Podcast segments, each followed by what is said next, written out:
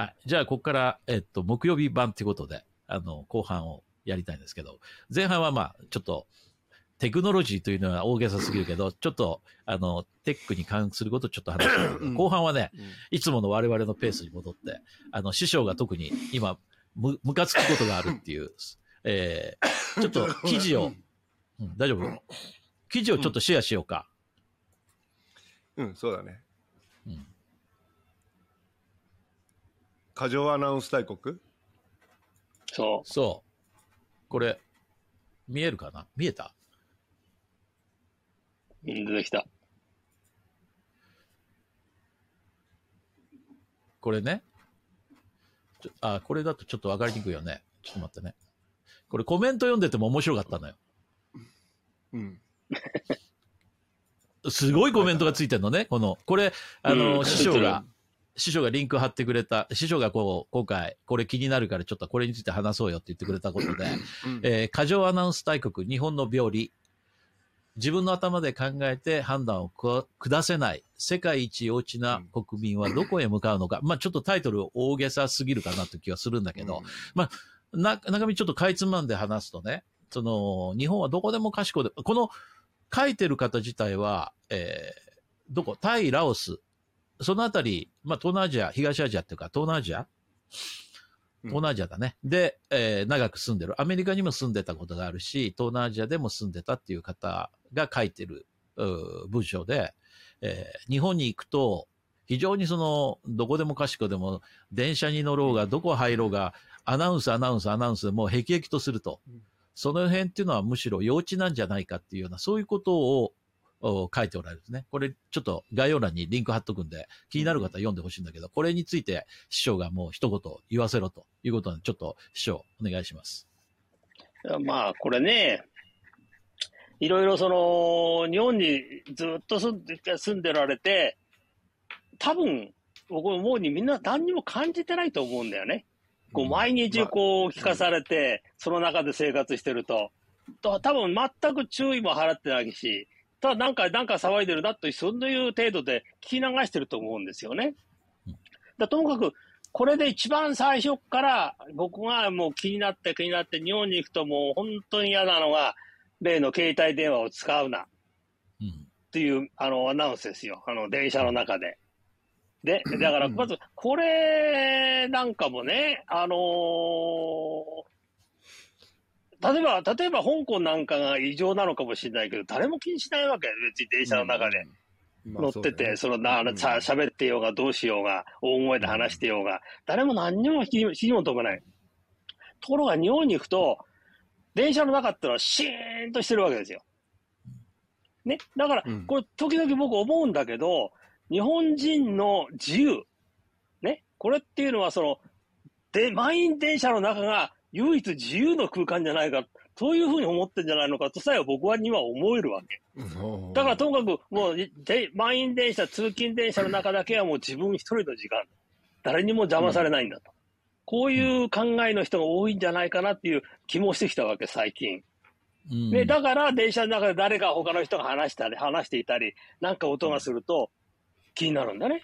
怒り出すと人がいる。そういう人がいるんだ。だじゃあそういう人たちはこのアナウンス、続けざまに出てくるアナウンス気にならないのかってとわかんないな。この辺のちょっとね、サイコロジーが僕にはちょっと理解できないんだけどね。うん。それとね、これずーっとこの、すすあの、携帯電話で通話するな。電源を切れ。あのー優先席シートの周りではね。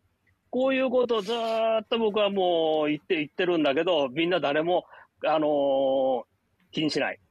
関係ないっていう感じでやったんだけどね。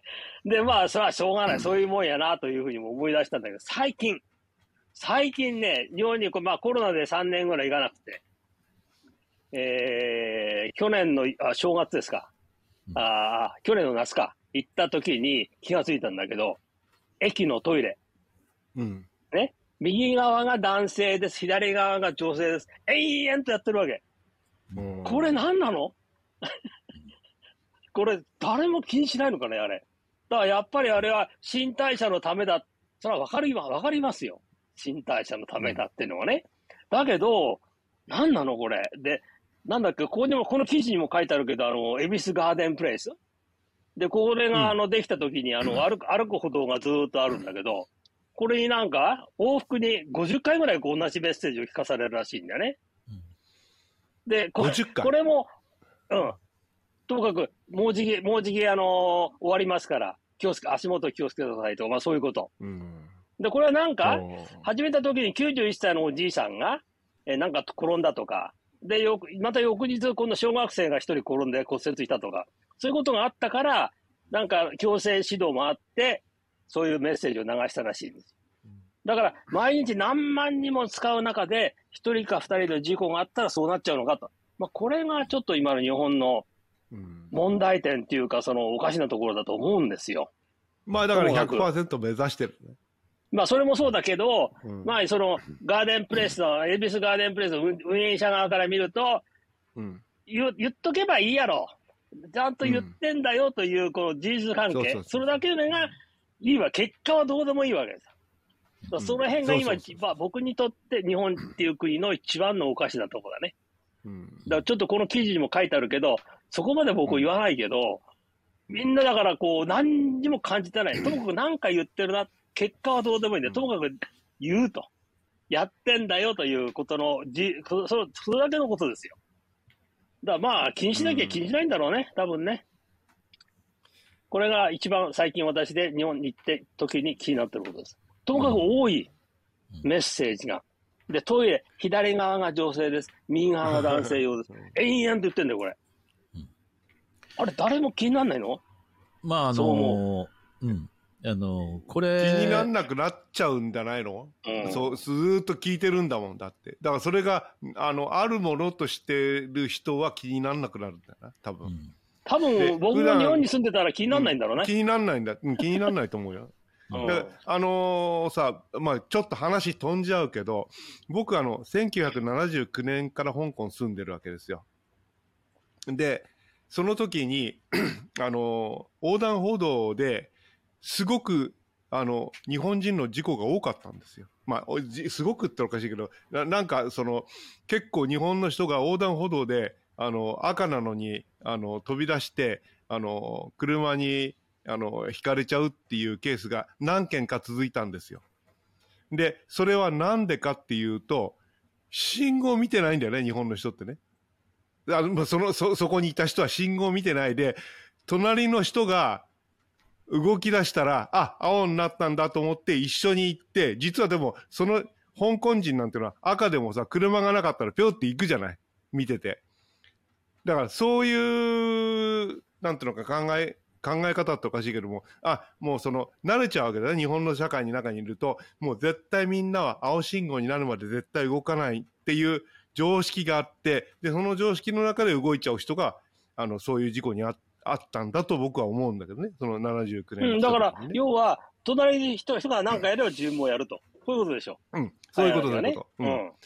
だから、主体性がないんだよ。そうそう、だから主体性がなくなって、ななってくるな。ところが、香港の人っていうのはさ、信号な、信号が赤だろうが、青、青、青だろうが、関係ないわけだよね。車が来てなかったら行くし、青だって車が来たらちょっと待てっていう具合になるわけで、ね。もう交通状況を見てるわけですよね。だから、そういう具合にどんどんそのアナウンスがちょっと過剰になってくると、あのなんていうのかな、そういう、本来だったら自分で注意しなきゃいけないところが注意できなくなっちゃうっていう具合になっちゃうんじゃないかなって感じは思いましたけどね、その頃ね。ともかく、すべてがどうも、とともかく文句を言われないようにするっていうのがね、と第一位皆さんが考えることみたいだね、うん日本で。まあ、通常そうだよね。うん。いや、これを言言っといた、言っときましたって言った、いう。言って、言ったでしょ？うんそうそうあのアナウンスしたでしょ？と、。そうそうそうそうそう聞かないお前が悪いっていう話。悪いんだ。でうん今、マスク論争がまだあるわけでしょ、日本で。うん今もそう個人の自由になってんだけど、ななんか、最近言ってないか分かんないんだけど、まだまだみんなしてるんだって？まあ、香うん港でまあ、たいですね3、4割はまだしてるよね。いやいや、もう3、4割は多いよ。もっと多い。うん。もっと多いかな。もっと多い？半分、うん半半分ぐらい。くはしてるから。半分ぐらい。うん半分はしてる。うんやっぱりまた増えてそれはあ。のーあの、いや、ワクチン打ってない人なんていうのはやっぱり自衛してるんじゃないの？いや、そういうだからまあ問題じゃなくて、増えてる。そういう問題じゃないの？ううん、増えてる。今、香港はね。ああの感染者がやっぱり自衛してるんだろうね。うん。あ、増えてだかんだ。増えてる。電車に乗った新しい、時なんかはし新しい、あてる人多い。の、変形、変形株が発見されたりね。なんかいろいろ言われてるよね。うん。まあ、あの、このね、あの、二人、あの、二人に話してもらって、その、えーこの文章の中でやっぱり一番大きく言ってるっていうのは師匠がさっき言ってたみたいに、常に大半のことってのは実は言い訳なんじゃないかと。私うん言ってますよねっていう、そこを、うんその、し目的として言ってる。つまり、それってどういうことかっていうと、本当の意味で危ないから気をつけてくださいって言ってるようには伝わってこない。うん心が、心がこもってないんだね。うん その言ってる文章とか、そのアナウンスの流し方とか聞いてると、これは、あの、転ぶ可能性がある、そういう機材を提供してるけど、転んだって文句言わないでねっていうことをこう、常にそこの。アナウンスでやってるような、うんそういうふうに見えてしまう。うんで、この私。もう言いましたからって。うんそう、私言いましたよねっていう、その、さっきのね、うそうのコメント、すごいコメントがついてるんですよ。これたくさんのね。で、387件のコメントがついてて、それの一番上、おー1670個の評価、評価っていうか、いいね評価がされてるやつが、えー仕事で作成する書類も目的の9割以上がそれですよ。エビデンスというと聞こえがいいけど、要は何が起きた、何か起きた時の予防線であり、あの時会議出席者の誰々がこう言ってました。自分、過去当社、過去閉じるには責任がないというアリバイ作りのために作成するのですって。これは本当に上手に言ってるなと思うんですよね。うん上手に言ってるね。うんだから多分ね、チャット GPT もそれそういう趣旨で作られてくるんだと思うよ。あの、チャット GPT についてはね、ちょっと言っとくと、あの、チャット GPT って平気で嘘をつくんですよね。もう息を吐くように嘘をつくっていうかさその、要するに彼はそう信じてるんですよ。まあ、あの、よく最近言われるんだけど、子供と一緒だっていう、すごく頭のいい子供と一緒。だから、子供はそれを信じてるんだよね。その自分が嘘をついてるという意識はなく信じてんだよね。で、あの、例えば、えー、久保田義明とはどういう人か。久保田義明は、1958年に東大を出て、えー大蔵省に入りって、こういうことを平気でも書いてくるわけ。本当東大でがすごく多いで、だ人の名前で検索すると。で、そう延々と書いて、ちょっと話違うよねって次にその、コメントすると、すいませんでしたって、まず、すごく丁寧に謝ってくんだよね。あの、あれ見てるとさ、本当笑っちゃうんだけど、要するに、チャット GPT、それで、チャット GPT はその、最近はその、グッドマークと、あの、バッドマークの評価できるようになってるんですよ。これね、なるほど。うん、あのー今ね、チャット GPT と3.5と4の大きな違いって、あの、これのことを今 LLM、ララージランゲージモデルっていうふうに言うんですよね。うん。で、たくさんの文字を、あの文章を放り込んで、で、何をしたかっていうと、お文章のがあって、その次に来る文章を推論させると。それ一番確からしい、一番、あの、えーみんなが指示する文章を続き書いてくださいっていうことをやらせ続けているんですね、あれ。そうすることによって文章って作成されてるんですよ。回答とか文章っていうのは。その確からしさ、あるいはその高評価が出るような文章をやるっていう。それで3.5と4の時の、あのー入れてる文字の違いっていうのはもう飛躍的に4.0の方が多かったんだけど、ここへ来て、うんその実はそういうことよりも、むしろ人間がその出てきた答えを評価する。評価するこれなのかもうんう的確なんだね。うんそう。だから、今後は、あの、ラージランゲージモデルっていう形で、これ、あの、チャット GPT とかこういうものってのは進んできたんだけど、ここへ来て、大きなそのブレイクスルーがあるんじゃないかと。つまり、今後は、そんなにたくさんの文字を入れなくても、あの、人間がその評価をどんどんどんどん、その出してきた答えに対して評価をするっていうことをやり続けると、うんもっと高性能なものに、あの、もっと早くなるんじゃないか、なんていうふうには言われてるんだよね。ちょっと横道それちゃったけど、ごめんごめん。師匠のうんこのこれに戻るとね。まあ、とにかく、いここの、この人がちょっと偏屈すぎる部分はあるにしても、その、日本人のその責任逃れ体質そこが、あの、この、で、責任逃れってさ、昔僕らがその会社で上司に対して言い訳をするとさ、言い訳って、言い訳してることってのはすごく伝わるわけね。お前それは言い訳だろうとかね。お客さんに対してもこう、なんかあの、弁明とか言い訳すると、そんな言い訳聞きたくないよとかね。こういうふうに言われる言葉だったわけ、言い訳っていうのは。ところが、今のアナウンスっていうのは、言い訳をあそこまで大々的に延々とやってるんだから、その言い訳が嫌だって言ってた人はそうカカチンときちゃうわけ。だから、その、余計にストレスになっちゃうと思うね。そこがもっともっとその親身になって、あそこの人、もうあと1メーターですよって言えば、それは言い訳でも何でもなく、その人に対しての真摯なそのアドバイスだから、ムカつきもしないんだけど、ただただ同じメッセージを延々とその、一日中繰り返せば、それは嫌になるね。あの、僕、ふ藤沢の駅だっけ？あるいは、師匠の家行った時のあの師匠の最寄り駅？あ江ノ島、うん。江ノ江ノ島の、あそこも、えっと、なんかあの、えーその、パスモみたいな、パスモっていうか、スイカに入れるお金のあれ、なん、どうのこうのって言われた時は、これは絶対に詐欺ですから、どうのこうのって延々とやってるよ。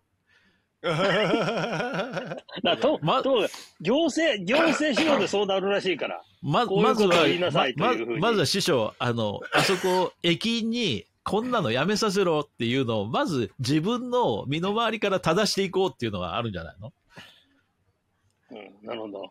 うん。俺、あの駅のあの、駅駅員さんが決めてるわけじゃないからさ、駅員さんに言ったってさ、だから、あの、お客様の声に書いてくださいって言われるぐらい。でもそうなんだけど、さっきの話で、その、恵比寿ガーデンプレイスで、一人のおじいさんが倒れた。あるいはそのうん、開業初日に小学生がこけて骨折したっていう、その声が、あの、すべてを変えるぐらいのその力になるんだけど、そうそうそうノイジーマイノリティの声を最大限今、あの、なんていうの？そうそうそう。使うっていうのが日本の今、あの、えー流れだと思うから、ね。だから師匠がこの間、あの、あ小田急のホームで、あの、こけた時に、もっと大騒ぎすればよかったな。そうそうそう、そした大ら、ここは、あの、滑りやすいですから、そうお気をつけくださいとかさ段差がありますので気をつけてくださいとかさ、もう、その、ますます、あの、アナウンスが増える。ますますアナウンスが増えちゃって。うんそうそうそうそう。でも、やっぱりね、あのーこれはね、あのーやっぱり南春夫のね、お客様は神様で全然意味が違うんだけど、うん彼が言った本来。あれがね、増幅増幅増幅してね、変な風にみんな理解しちゃったのが、諸悪の根源だと思うね。日本のさ、ニュース番組がさ、な、なぜこう、いまいちなのかっていう話をこの間、あの、テレ東でやってたんだけど、あの、テレビ東京、なんだっけ、う んでやってたんだけど、それはあまりに細かく説明しすぎるからで、その、サカサカサカサカサカ感がないんだよね。サクサク感っていうの、なんていうの？あの、えー、大体、あの、視聴者の対象年齢が14歳とか15歳ぐらいまで含まれちゃってるから、うんだから、噛んで、あの、含めるように言わないといけないし、特別、あの、特殊、なんつうか、と、あのーな、専門用語とかは使わないようにしてるらしいんですよね。だから、そうすると、専門用語を使った後に、せその専門用語は何なのかっていうのをこう、だらだらこう説明しなきゃいけない。そうすると、聞いてる、聞いてる層のほとんどの人が、もうや、そこを聞いて嫌になってくるわけ。なんだって。うん、それで、あのー新聞業界っていうのは衰退してるものの、あの、日経新聞だけが結構元気がいいらしいんですけども、日経新聞っていうのはそもそもその専門用語だらけの新聞だったわけです。それだから、あの、未だに、あの、価値が落ちないで、あの、今元気がいいっていう、そういう状況になってるらしいですよ。だから他の新聞はやっぱり噛んで含めるような言い方をずっと守ってるから、どんどんどんどんその、読者がいなくなってしまうっていうような話を昨日やってて、それ見ましたけどね。うんななるほどなと思って。だそれと同じだよ、これ。うんそ そのうち、こんなことやってたら、日本ダメになっちゃうよね。だからさっきね、ちょっとい冒頭ね、あの師匠がこれの説明したときに、電車の中だけが日本人で自由だと思ってる人が多いんじゃないのっていうふうに言ったときに、ちょっと僕引っかかりがあったのね。それ何かっていうと、自由っていうのは本来、騒ぐ自由も自由ですよね。そうそうそう師匠が師匠が言ってるのは、電車の中だけが自分の時間を、うん、自分が集中できるえスマホなのか、あの、本なのか、雑誌なのかわかんないけど、その自分に、あの、だけの一人の時間を、そのエンジョイできるエリアっていう、そういうことだよね。自由じゃないよね。だって自由だったら騒ごうが許してもらえるはずだからね。うん。だから、いやあれさやっぱり日本日本でさなんでに電車の中で電話かけちゃいけないのか俺分かんなかったもんね最初。喫茶店とかでさ。俺うん。喫茶店で電話かかってきて電話取ったら、あの TJ に怒られたことがあったんだけど、うん。なだから、電車の中というのは、ともさっき言ったように、自分の好きな自分の時間だけの、自分の時間なんですよ。好きなことを誰にも邪自由じゃ魔されずにないんだよ。そできる。そこは自由じゃないんだよだか。ら自由っていうのは、ちょっと僕のあの、言葉の、いあの、うん使い間違いだと思うけどね。そういうことなんですよ。だそれを邪魔されるのが一番困るわけ。一番頭にくるらしいんだよ。うんだから、電車の中は、シーンとしてるわけ。あのーね、居眠りこいてるやつは別に、レストラン居眠りこいてる人はいいわけですよ。居眠りこいてんだ。だから結局、いびきかいたら問題かもしれないけど、でなきゃだ別に他の人によってその、その静けさをね、邪魔してるわけじゃないんだから。いびきかいたら、いや、あなたいびきかいてるからって、あの、いびきをかかないようにお休みくださいとか言うんだろうか、やっぱり。電車の中でも。そのいびきなんてあの、こう、ねあ隣の人のあの肩に頭乗っけるのね。あれね、あれもすごいよね。であれね、うん不思議なんだよ。僕もよくあるんだよ。頭乗せられるのが。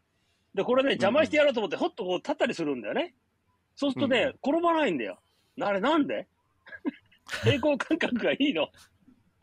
やっぱりそこまであはのちゃんと、ー、ふってこうなるんだよ。その薄い意識はね自分を意識してるんだよ。うんうんうんうんうん意識してるだと。あれなんかすごいよね。だから本当にね、日本、日本人のなんていうの、ひそ、ひそやかな、何？この楽しみ方、空間？密かな楽しみ。うん密かな？楽しみ方、空間？これやっぱ満員電車の中、これですよ。僕はそう思う。そうだね。それがその邪魔されると、すごく嫌だよね。そ実際ね。ううんうん。自分がこう、だから一番ね、し、ちょっとでも、も変な音を立てると、睨みつけられるんですよ。そうだね。でも師匠、電車の中でもさ、携帯電話のご使用はお控えくださいとか言うじゃない。だから、誰もあれは聞いてないの。誰も全部無視してるわけです。言ってんだか言ってないか関係ないんだから。だから意味がないだろうって言ってるわけ。うん、なるほどね。あのー香港にいてね、感じるのは、昨日も僕、あの、中華レストラン行ったんですよ、夜ね。うん。まあ、その、そんなに安いレストランじゃなくて、まあ、高級でもない。まあ、中級か中級よりちょい上ぐらいのレストランで、あの、中華料理食べてたんだけど、とにかくね、大きい声で話さないと、周りがうるさすぎて聞こえないのね。聞こえないね。確かにね。うん。そうすると何があるかっていうと、例えば、その、ぺちゃくちゃ、こう、音を立てて食べるのは良くないとかっていうのは西洋とか、まあ日本もそうだけど含めて言われるけど、そんな音聞こえないのよ、まず。うんうん隣の人がペチャペチャ落としてんだかどうかっていうのは、周りのその雑音にかき消されてんのね。だから、そこで。うん、携帯電話を使おうが何しようが、携帯電話よりでかい声で、隣のテーブルのおじさんは演説してるわけだし、ガチャガチャガチャガチャやってるから。だから、その中国というか、香港、中国における、その、うんえーその、なんていうかな、騒音に対する考え方っていうのは、もう、それもう日本と全然違うとはもうよくわかる。あれはもう、うん電車の中だって普通にでかい声で話してる人がいっぱいいて、だから日本みたいにその誰かの声が気になるっていう、そういうことがそもそも起こり得ないんだよね。なるほどね。だからこれもねだから香香港の人がなんで日本あんなに好きなんだろうね、だったらね。いや、なんでもほら安いから、物が。いや、ていうか、あの、一番だって、香香港の人っていうのはさ、あの、ここういう香港のジョークでさ、あの、死んでも喋り続ける人は誰っていうジョークがあるんだよね。いあの、ヤン正常東海海賊今夜ピピンゴヤンでがってねあるんだよ。で、それと、でヒョンコンヤンって言うんですね。で、香港人の、香香港のヒョンというのは、お、あの、お線香の、あの、香るっていう字が書かれてるんです。だから、お線香を立てられても、コンって、コンっていうのは喋るっていう、あの、あの、だから香港の香港という字と、コンっていう字と同じ発音だから、あの、お線香を立てられても、あの、喋り続ける人は、ほ、ということは香港人だっていう、いうジョークがあるぐらい喋るの好きじゃない。だずーっと話してるじゃない。電話でもってずーっと家帰りながらさ。だから、そういう人が日本来て、あの電車の中、電車に乗って嫌にならないんだろうか。いや、やっぱりその、いやだからうん。いや、だからそこが日本に、日本に行くと、ほら、あ、やっぱり外国来たんだって思うんじゃないの？あだから静かにして。違う文化なんだって、ここは。あ、電話料金かかるから、ね、あの、ローミング代かかるから、ちょっと今、今、ローミングだから、あの、つって、あの、話せないよ、つって切るんだろうね。だから香港の人にで、ね不、思議なのはね、ちょっと、うんあの、香港の人にね、その、聞くわけ。うんその、日本が大好きな香港人がたくさん周りにいるでしょ？我々3人のそれぞれ周りにたくさんの日本人、うん日本大好きぱいいる。うん。香港人がいて、もう1年のうちに何回も行く、我々よりもたくさん行く人がいっぱいいる。うんその人たちに、日本大好きって、日本って最高だって、なんでお前香港住んでんだって言われるわけですよ。そうそうそうそう。日本人なんだから、日本住めって言われるんだけど、じゃあ聞くわけですよ。じゃあ聞くけども、お前は日本に住んで、あの環境でお前が働くって思うとどう思う？って言ったら、しばらく考えて、それは嫌だなと。だって自分が、あのコーヒー室のサービスをしなきゃいけないと思った瞬間に、うーん、無理う。ーん、やめとく。いや、香港帰ってくるっつ。そういうもん。だから、受けるサービスはウェルカム。でも、あのサービス品質を自分が提供すると思った瞬間に尻尾巻いて逃げてくるのが、これがやっぱ香港で、うーん、まあでも、それもそうなんだけど、例えばさ、ホテルなんかでね、あの、例えばマンダリンホテルなんか、昔のマンダリンホテルなんていうのはさ、その、あの、えーシャングリラホテルでもそうなんだけど、あの、ちゃんと意見言うじゃん、お客様に対して。うん。ここは譲れませんっていう、そのボトムラインがあるじゃん。うん。日本の、日本のホテルのの人なんて、とにかくお客さんに怒られないように、怒られないように、すいません、失礼いたしますとか、もうとにかく下手に出て、下手に出てさ、あれで俺嫌になっちゃうんだね。うん疲れちゃう。あれ？なんか電話？ちょっと待ってね。ちょっとじいさん、じいさんが、ちょっと、ちょっと待ってね。じいさんから。はいはい。もしもし。もしもし。もしもし。切れたか。お、もジさんしもし。今ね、録音中なんですよ。すいません。うんあの、後でかけます。はいはい。はい。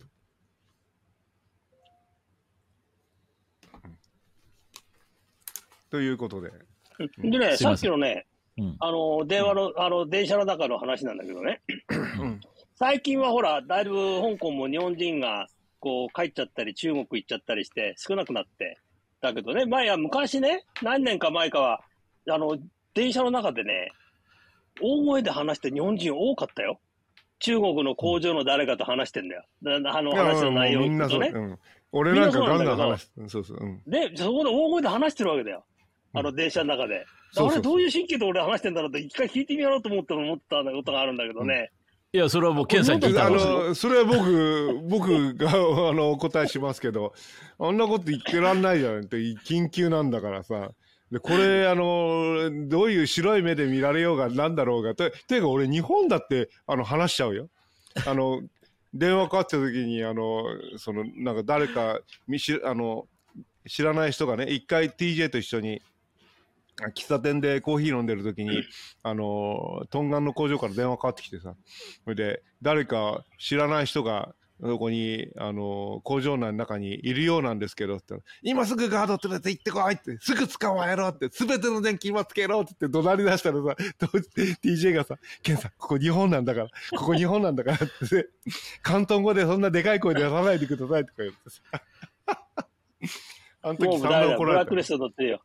めっちゃ、あの、あれなんだっけ、どななんとかど、どっかのコーヒーショップだよね、あれ。なんか、新宿かなんかの。だあのー問題はねこ、れあのあれって、あの日本の、おムカつくっていう理由っていうのは、自分が我慢してることを誰かがやった、その怒りなんそうそうそう、ですよ。それなのようん。そうそうそう。うんそれなの。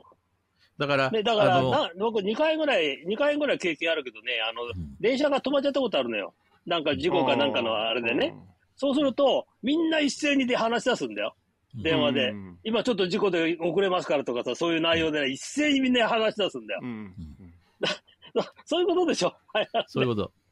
だか、だからら、それ、それは OK でしょ？だって緊急事態だから、なんだから。だから、要はみんなそうやって自分の中では、電話で話したいんだけど我慢してるわけですよ。で、うんそこへ持ってきて誰かが、ケンさん見たら人がそこで思い出したら、あ俺の野郎は何なんだって実はと思うわけ。そういう自分が、俺も我慢して話したいね。なんであいつがいいんだよ。うんこれなんですよ、日本は。なるほどみんな不公平を平等に、公平に分かっちゃってんだから。これが日本の社会。あの、ドローンやってるとね、よくあるんだけど、ドローンっていうのは、あの、非常に危ないものですよね。えその大きな塊が空を飛ぶわけだからね。そうすると、ドローン飛ばしましたって言ったときに、まずその映像を見せたときに、返ってくる大きな、多多くのそのコメントがね、ああ、綺麗な映像ですね、というよりは先に、許可取ってるんですか？とかね。うんどうやって許可取ったんですか？とかね。そういうその、本質ではなくて、その使用抹殺というか、そのその隅周辺のことをこうつっついてくるわけ。うんそれ、やっぱり同じことだと思うね。自分も飛ばしたいと。うんでも、やっぱり俺は気をつけて、俺は大人だし、いい人間だから、あの、結局は高い高いドローン買ったのに飛ばしてないんだぞって。こいつは、な、本当にちゃんと許可取って飛ばしてんのか？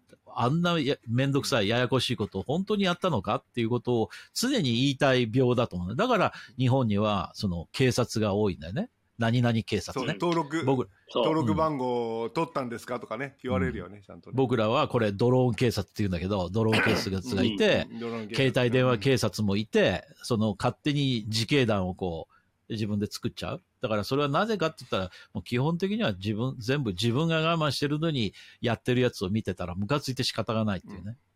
うん。だから、よく。誰もいい。ない、誰もいないところのね海岸で、千葉県の海岸であのドローン飛ばしてたのうん。あのよあのそしたら誰もいないわけですよそこにねなのに警察が来てうんあの職質するわけですようんそれでその方はたまたまその機体の登録とかしてなかったねちょちょちょ、そういうことやでもう言うのやめましょう。うんそういうこと言うのやめましょう。ここはちょっとやめましょう。大変なことだうん。それは誰かが言いつけてるわけでしょいや、違う違う違う。そ誰ちょっとそれ、それ、それ、それ、まし、なし違うの？なしなし。もう、じゃあ、ちょ、ちょっと話が違う。ううんちょっと後でややこしくなるからやめましょうんうん。だから要は、そういう、何々警察っていうのが日本多いし、だからみんなそのストレスでね、がもうってがんじがらめなんですよ。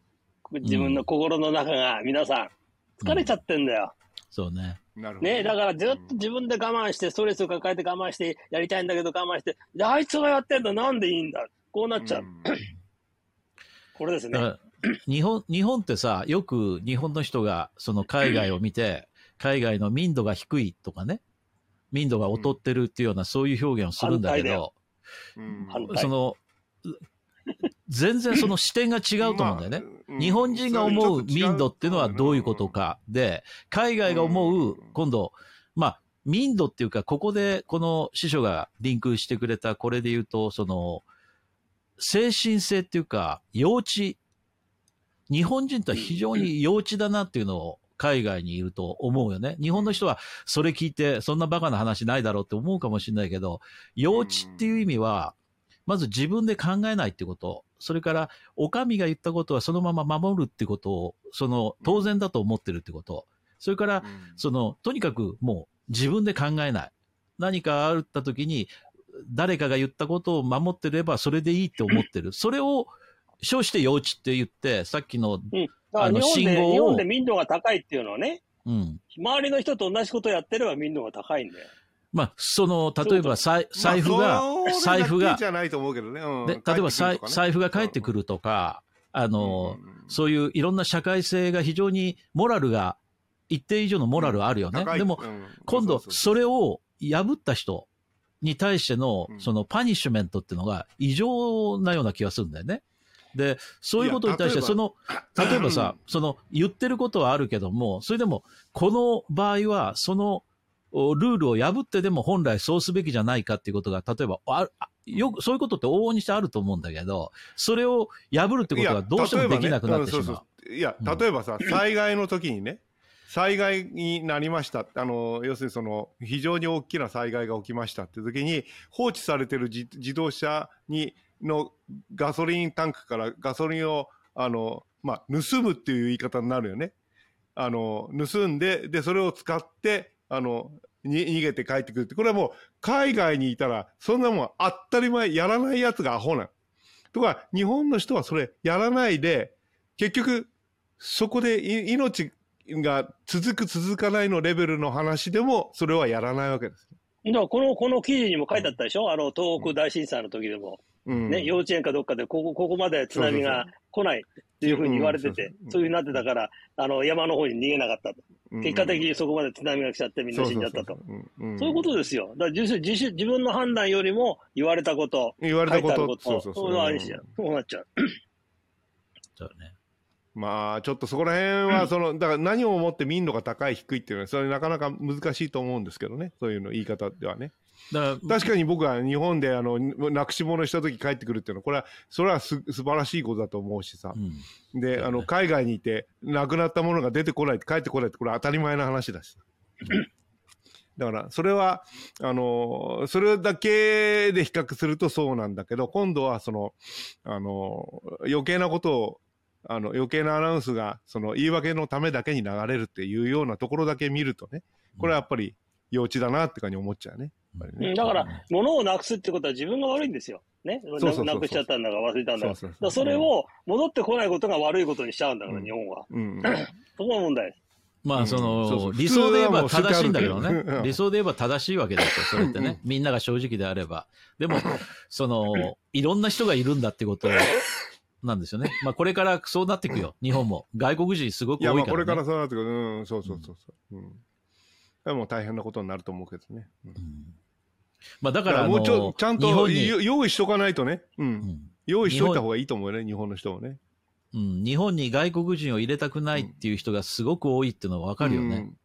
たとえ気持ちはよーくわかるよね。うんたとえ日本が衰退しようと、あアメリカがなんであそこまで、その、ずーっと長く、普通の国ってさ、うんイギリスだってどこだってさ、あの、映画を極めれば、その、栄枯盛衰なわけですよ。お、音、その、だんだんだんだん衰退していくもんなんですよね。ところがアメリカってのはその衰退しないっていうのは移民の国だからですよね。常にその、新しい人が流入してきて、新しい流れを生んで、だって、スティーブ・ジョブズだって、あの、オリジンはお父さんシリア人とかシリアね、人だから。ね、うん。そういいやいや、イう移民、ーイーロン・マスクさんだってそうでしょ？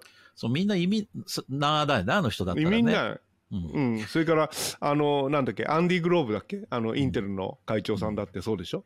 この間亡くなりましたね。だからそういう、うん、もうね、あのそういう、だからまあその新しいア血を入メリカがいいれるっていうのアメリカはね。がいいっていう人はそういうとこ、そういうとこがいいっていうわけですよ。うん。要するに機会が、チャンスがあるとね。でもあの、トランプがさ、雑あのうん、そうそう、うん。ね、あの、あそこに、あの、壁を立てるって言った時に、喜ぶ人もいるわけだよね。だから、アメリカ人が全員がその、そういう考え方じゃないけど、でも、そこの、やっぱり、その、なんていうか、ダイナミックになるエネルギーの源泉っていうのは、どっかからいろんな人が常にその、アメリカンドリームを夢見てこう入ってくる？あるいはその、アメリカだったらなんとかなると思って入ってくる。悪いやつも入ってくるんだけど、その中には、ほんの少数かもしれないけど、世の中を変えるぐらいの力を持った人がそこには生まれてるっていう、そういうことだと思うんだよね。うん。うんそれがだから日本はそれそそれを。ピュアであるべきだっていう日本がそれをどんどんどんどん阻害し続ければ、それはもう純潔っていうのは、す相場廃れていくってことなんでね、当たり前の話だと思うんだけどね。純潔っていうのはどうしようもない、守れないよ。そして、あの、病気にもなりやすいってことをね、ピュアっていうのはうん病気になりやすいっていう。ピュアっていうのはさ弱い、弱いってことだからね。ピュアっていうのはね。うんっていうふうに、みんな皆さん見ててくださいよ。来年はトランプだよ。トランプさ トランプさん？ん頑張って、で、出てくる。あでもあの、アメリカに住んでる日本人なんかは、やっぱ、あの、それ日本、その、住んでないやつがトランプ支持するなっていう、なんかそうだね。いや、やっぱりトランプを本支持して当のことはる人って、そんな、す、トランそんプが、なことはトランプって、来年はトランプですよ。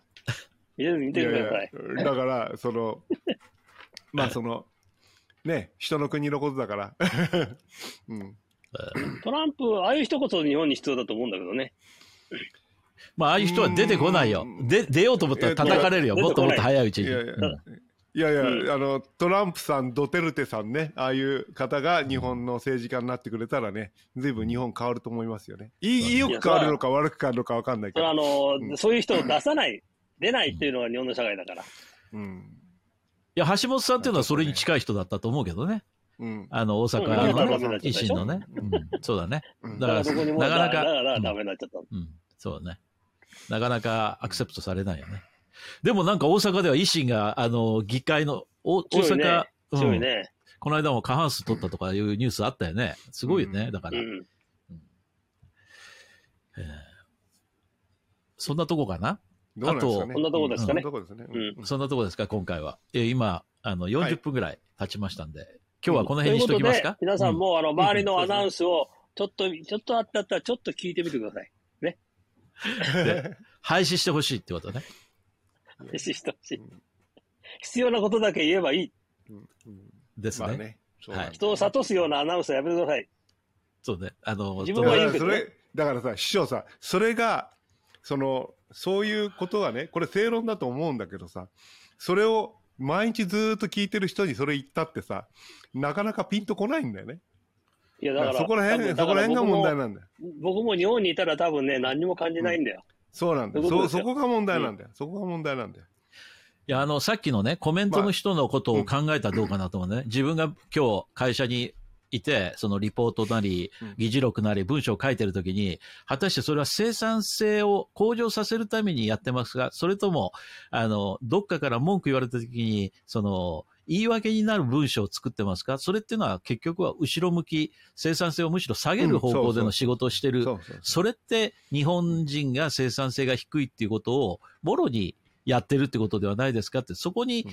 まず戻って、そういうことをやらないようにしようっていう運動を少しずつこう周りに広めていくことから始まるような気がするけどね。うん。だからその場で結論を出していけないでしょ、日本企業の人ってね、なかなか。うんあの、中小企業ではあるけどね。中中小企業っていうかもう零細に、いや、近ければ近ければさ。それはもうワンマン、ワンワンマンかどうかって、それだけでいい。それそう今今のさ日本の大きいとこ見たからじゃあソフトバンク、孫さんがもう一回辞めても戻ってくる、それからあの、うん。ファーストリテイリングっていうか、ユニクロ、柳井さんは辞めてももう一回戻ってきうん。て、もう一回陣頭指揮取る、みんなそうやって、その創業家、ね、の創業家、創業者は唯一それができて、そういうところが今、一番日本でも元気がいいっていうか、そのリーダーシップを取って、ちゃんとした方向に進める？っていうことになっちゃうね。本田宗一郎が言った時の本田とかさ。だから、うんあの、すべて、あの、それが最高効率なわけですよ。そう、最効率は最良きにつけ、高だから、ね。悪きにつき、最高効率になるわけですよ、そうだねだから、ベクトル決まるでしょ？そういう時には、そうそうだって、す本田宗一郎がその言い訳のために何か言ってると思えないもんね。いや、言わないもん、うん言わないもん。ねいや、だから、その、僕たちが工場やってたってさ、もん聞かないような上に、上なんか相談しないもん。